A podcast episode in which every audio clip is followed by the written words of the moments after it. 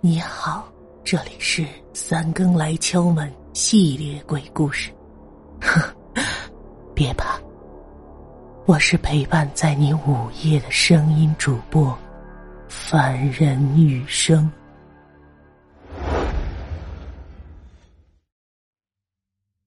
第二天清晨，苏安妮一大早起来就下山去小卖部买东西了。村里的小卖部是那种极其简陋的，开着一个四方的小窗户，里面光线昏暗，货物被散乱的陈列着，大都是一些日用品和小孩子吃的零食。他看着里面杂乱的货物，要了一些方便面、面包、矿泉水和几盒蚊香。守在小卖部卖东西的是一位名叫七姑的老人家，看样子也有六七十岁的样子，走起路来摇摇晃晃。不过头脑还算清楚。平时他儿子和儿媳出去做农活，傍晚的时候儿媳会回到小卖部来帮忙。每次看七姑哆哆嗦嗦的样子，苏安妮总担心他会算不清楚账。老人家大抵都是寂寞的。于是对别人总是充满了莫名的热情，七姑那长满皱纹的脸上总是露出热情的笑容，总会慢条斯理的问他：“啊，姑娘，你一个人住在那老宅子里，怕不怕呀？你是干什么的呀？干嘛要来咱们这个偏僻的小村庄啊？”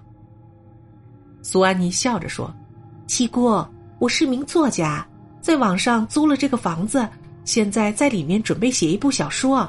小说写完了我就走了。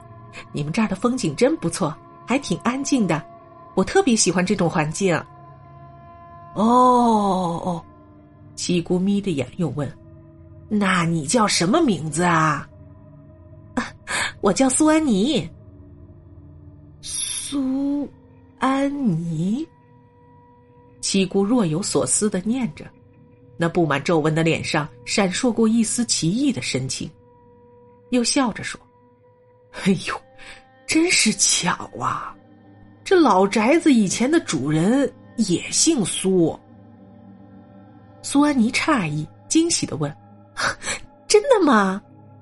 七姑点了点头，缓缓的说：“啊，这老宅子呀，起初是一位苏老爷的。”后来几经辗转，又卖给了别人。听说买下宅子的人家，后来又去国外定居了，也不回来了。这老宅子呀，到现在还一直空着嘛。苏安妮点了点头，然后开始将购买的物品一一放入方便袋中。那七姑又嘀嘀咕咕的念叨。嗯，这苏老爷膝下只有一个女儿，名叫苏七。哎呦，说起来，这个苏七小姐啊，可真是个苦命的人呐。她是苏老爷的掌上明珠。听说当年她未婚先孕，生下孩子两年后，老宅就起了大火了。这苏七小姐就葬身在火海当中了。最后。苏家人才便宜把老宅子给卖了，后来居住的人家又重新粉饰过那栋老宅子。听到这儿，苏安妮顿时来了兴趣，也不着急走了，便问起七姑：“啊七姑，那你跟我说说那苏小姐的事儿呗？”七姑见她喜欢听，便点了点头，弯腰笑问。哎呦，都是些陈年旧事了，你喜欢听呢？苏安妮认真的点头，笑着说：“喜欢呢。”七姑微微一笑，然后示意他到小卖部外的榕树下坐，那儿有张石桌椅。平时黄昏的时候，村里人都喜欢在这儿打牌乘凉。现在人们都去做农活了，便也没有什么人在。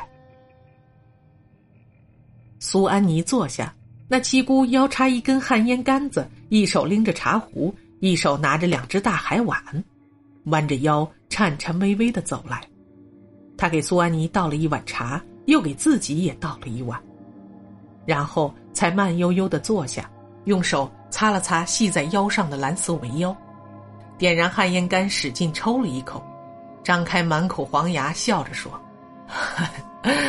哎呦，很少有人喜欢听这些老故事啦，你喜欢听，我就仔仔细细说给你。”